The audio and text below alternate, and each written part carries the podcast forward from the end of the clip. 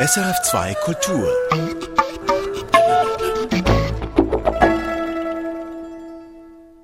Meine beiden Gäste sind da, Julia Spinola und Peter Hagmann aus Zürich. Herzlich willkommen. Eben waren Sie noch im Konzertsaal, jetzt sind Sie vollgesogen mit Musik, Strawinski, Berg, Schönberg.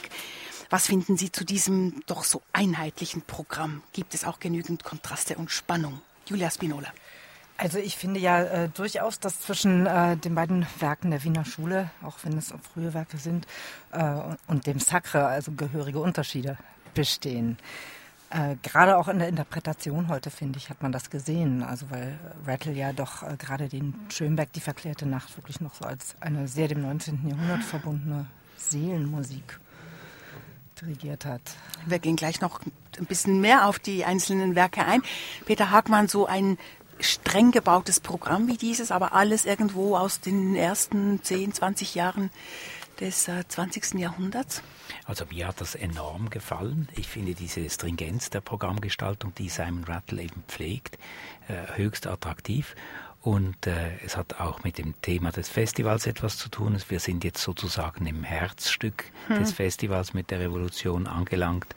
Und ich dachte, äh, sagen wir, durch den Konzertgang gehend, dass der Wozzeck doch auch extrem viel revolutionäres Potenzial in sich hat und war dann eigentlich sehr gespannt auf diesen Sacker und der hat mich doch recht mitgerissen und dachte, ich dachte, es gibt da schon sehr viel Energie und in beiden Fällen äh, vergleichbare Energie. Dann bleiben wir jetzt gerade beim letzten großen Werk, beim Sacre du Printemps. Rattle und die Berliner bearbeiten das, arbeiten schon viele Jahre daran in unterschiedlichsten äh, Versionen. Eben mal was dieser Rhythm Is It, dieser Film, DVD, dieses Projekt mit den Jugendlichen in Berlin, dann eben die CD-Aufnahme, die sie jüngst gemacht haben. Es war auch, glaube ich, sogar bei seinem Antrittskonzert hatte oder in, in seiner ersten Saison bereits hat er Sacre dirigiert. Jetzt kann man fragen, ist er mittlerweile, sind sie gemeinsam so in die Tiefe dieser Partitur eingedrungen? Haben Sie sowas gehört heute Abend? Julia Spinola. Also ich finde, ähm, wenn man sich die Entwicklung so etwas anguckt, das ist also technisch sowieso immer noch brillanter geworden. Es ist unglaublich, was wahnsinnig, dieses Orchester ja. also an Überlagerung und äh, mehrfacher Klangschichtung hat und trotzdem bleibt es noch durchhörbar. Aber ich fand auch, was ich früher manchmal ein bisschen stärker vermisst habe, war so ähm, das noch das Ungeheuerliche des Werks, also so diese, diese animalischen Ausbrüche, das Archaische, äh, bei Rattle immer so ein bisschen unterkühlt wirkt, also so ein bisschen ins futuristische, mechanische abglitt und das hat mir heute sehr gut gefallen. Also es ist ja so, dass es wie zwei Ansätze gibt. Es gibt äh, Dirigenten, die gern auch die Virtuosität an diesem Stück zeigen, ihre eigene Schlagtechnik und die Virtuosität des Orchesters. Das Stück äh, verliert dadurch seinen äh, revolutionären, wenn man so sagen will, Gehalt. Ich erinnere mich an eine, eine, eine, eine Wiedergabe hier mit dem New York Philharmonic und Lorin Marcel am Pult. Das war irgendwo grandios, aber eiskalt. Übrigens war dann im selben Jahr die Academy hier tätig mit demselben Stück und Pierre Boulez hat diese jungen Leute dirigiert und durch die Fairnisse dieser Partitur geführt. Das hatte dann wiederum etwas Existenzielles und da ist schon sehr viel zum Ausdruck gekommen. Mhm. Und jetzt Sie, die, also die Berliner heute Abend? Haben sehr viel von der Virtuosität von Marcel und dem New York Philharmonic, aber zugleich eben diese unglaubliche existenzielle Dichte, das kann einen schon sehr betreffen. Die können ja die Farben auch so zuspitzen, dass mhm. die Trompeten, die Hörner eine, ein, eine, ein grelles, in ein grelles Licht geraten, dass es einen förmlich vom Stuhl reißt. Mhm. Es ist ein langes Werk, 35 Minuten in den zwei Teilen ähm, und eine Architektur, die man irgendwo von Anfang an im Auge behalten muss. Also äh, der große Bogen, dann andererseits die Details da innen drin. Wie hat er das gemacht? Also das, so, dass man zum Schluss hin dann irgendwie die Steigerung bis zu diesem Todestanz mitbekommt.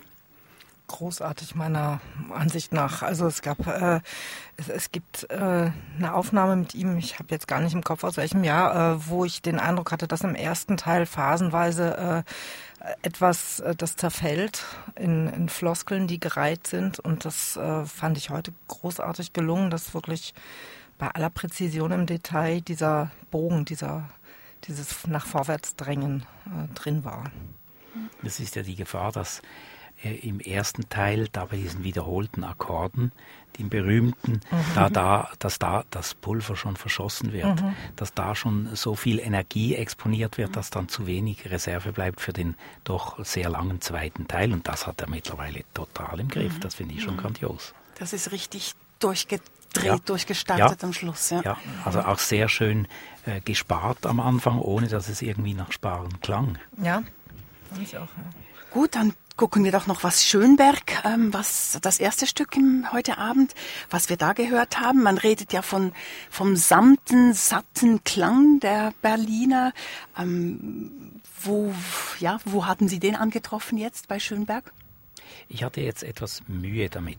Ich habe diese Wiedergabe äh, vor einem Jahr gehört in, in der Tonhalle Zürich, was ein ganz anderer Saal ist als hier. Da hat es geradezu brutal gewirkt. Mhm. Hier in dem größeren Raum, der, der äh, in seiner Dimension der Berliner Philharmonie etwas ähnlich ist, äh, hat das besser gewirkt. Aber ich finde es, man kann schon sagen, wenn man schon die Orchesterfassung macht, dann richtig, dann eben so und nicht als eine verklausulierte Kammerfassung, dann, dann würde ich eben, würde ich eben aber doch meinen, dass die Streicher vielleicht äh, etwas wenig weniger ihre Kraft exponieren müssten, dass es etwas weniger, weniger wummert. Ich das, das war zu auch, viel. Ja, ja. Mhm. habe ich ganz genauso empfunden. Also es war sehr wagnerisch, mhm. fand ich, und es blickte irgendwie wirklich zurück. Äh, mhm. Und ähm, also sehr dick, wenig, also diese chromatischen äh, Hysterien der Frau, der Abschnitte, die der Frau gewidmet sind, äh, die sind irgendwie, die waren noch sehr, hat noch sehr viel Bodenhaftung, fand ich, ein bisschen zu mhm. viel. Also es war sehr dick. Sie also, waren auch ziemlich großzügig mit den Glissandi in den Geigen, mhm. also ja. diesen, diesen mhm. schmalzigen. Ja. Hier hat auch ein Hörer geschrieben, dass dieses Orchester so schön spielt, ähm, dass man sich wirklich total im 19. Jahrhundert mhm. ähm, hängen geblieben vorkommt. Es ist natürlich ein Stück, das aus dem 19. Jahrhundert mhm. kommt und vom 19. Jahrhundert zeugt. Ich habe bei der Interpretation ein bisschen das Gefühl gehabt, das Orchester driftet ab und ist, äh, gerät ein bisschen in eine Art Selbstverliebtheit, mhm. in eine Art äh, der Klangexposition des Zeigens, was man alles kann auf den Streichinstrumenten. Ja. Ich möchte doch noch was äh, zu diesem ersten Stück sagen, das sind die Pianostellen. Jetzt zum, zum Schönberg. Zum Schönberg, mhm. ja. Also, das stimmt, ja. ja. sind wunderschön, ja. ja. Also. Man hört kaum mehr, haben kaum mehr ein Signal bei uns und mhm. trotzdem ist immer noch irgendwo ein Natürlich. Körper da. Also das macht ihnen keiner so schnell nach, oder? Das ist schon klar, ist fantastisch. Auch am Ende diese Girlanden, diese Verklärungsgirlanden. Aber ich finde eben auch, dass also doch schon wahnsinnig viel äh, Sprengkraft eigentlich in diesem Werk steckt. Also äh, in Richtung Expressionismus und und das war mir einfach zu harmlos. so vom, vom Ausdruck her dann. Ja, ich meine, die Grenze des Kitsch ist ja mhm. da doch auch ziemlich nah, nein? Absolut, das darf man aber auch zeigen. Mhm. Als Interpret, ich meine, da muss man keine Angst davor haben. Äh, es ist einfach die Frage, wie weit äh, die Musiker dann gehen sollen im Heraufziehen der Töne, im, mhm. im Glissando und im festen Vibrato. Mhm. Ja, und dann war noch dieses, ähm, diese Bruchstücke von Alban Berg. Das ist ja auch eher etwas Seltenes, was man im Konzert zu hören bekommt. Ja, wobei, wobei natürlich diese Oper ja eigentlich eine Orchesteroper ist, sehr aus dem Orchester heraus komponiert und strukturiert ist. Und dass man das mal so hat hören können, das war sozusagen ein Vorgeschmack auf das, was uns jetzt erwartet hier in Luzern äh, mit dem konzertanten Ring. Mhm. Die Stimme da von Barbara Hannigan drin? Ja, ich fand es etwas, obwohl ich die Stimme fantastisch finde, trotzdem etwas äh, irritierend, dass sie doch am Anfang vor allem äh, in, in dem Wiegenlied äh, und in dem Soldatenlied noch äh, so ein flackerndes Vibrato hatte. Es hatte so ein bisschen was, äh, ja, ich dachte mir dann, vielleicht will sie die Rolle extra so anlegen, so diese Exaltiertheit der Marie auch angesichts des Militärs, das vorbeizieht. Aber das hat sie auch gespielt. So hat sie, ja. Ja, ja. war auch zu sehen. Es war auch zu sehen. Es, es passte auch, in, aber ja, ich musste mich erst ein bisschen, es war eine ungewöhnliche. Also war etwas vordergründig oder jetzt, wenn Sie sagen gespielt? Nein, nein, Exaltiertheit, das mhm, meinte ich. Also mhm. diese, äh, dass man die, ähm, wenn sie, weil du Aber, sagtest gespielt, ja. Ja, ich dachte, sie hat es vorgeführt mit, ja. ihrem, mit ihrem Körper, mit Man ihrer Gestik. Mhm. Ja. Mhm. Sie versteht es auch als Theaterstück, sagt sie, eine Theatermusik. Ja. Ist es, ja. natürlich. Ist es ja, ja. ja. Ich finde allerdings, dass sie im Grunde genommen eine Fehlbesetzung für diese Partie ist. Sie hat zu wenig äh, Tiefe, ihre, mhm. Stiefel, ihre Stimme ist zu wenig in der Tiefe verankert. Mhm. Sie ist natürlich eine grandiose Sängerin, das ist, äh, steht außer Frage. Und äh, dass Simon Rattle sie wollte, das ist ja absolut verständlich. Aber vielleicht äh, war das doch nicht ganz das Optimum. Auf der Bühne singt sie auch keine, keinen Wozzeck, also keine Marie. Ist das so? Ja. Bislang also bis, nicht? Bis anhin, ja. Eine Lulu, Lulu beschäftigt, genau. Ja. Aber das ist wirklich eine ganz, das ist eine ganz andere Partie. Mhm. Eben. Ähm, was man sehr gut hört, ist halt auch die Sprache, das Deutsch. Ja. Fanden Sie unkritisierbar? Fand ich sehr gut. Ja, sehr Hatte ich gar nichts drin auszusetzen. Ja. Ich fand auch, dass sie den Wechsel zwischen Sprechgesang und Gesang unheimlich gut hingekriegt hat. Ja, und das, das, kriegen mhm. wirklich wenige. Also auch in den meisten Aufnahmen ist das ja irgendwie so ad libitum mhm. gehandhabt. Und das war sehr gut.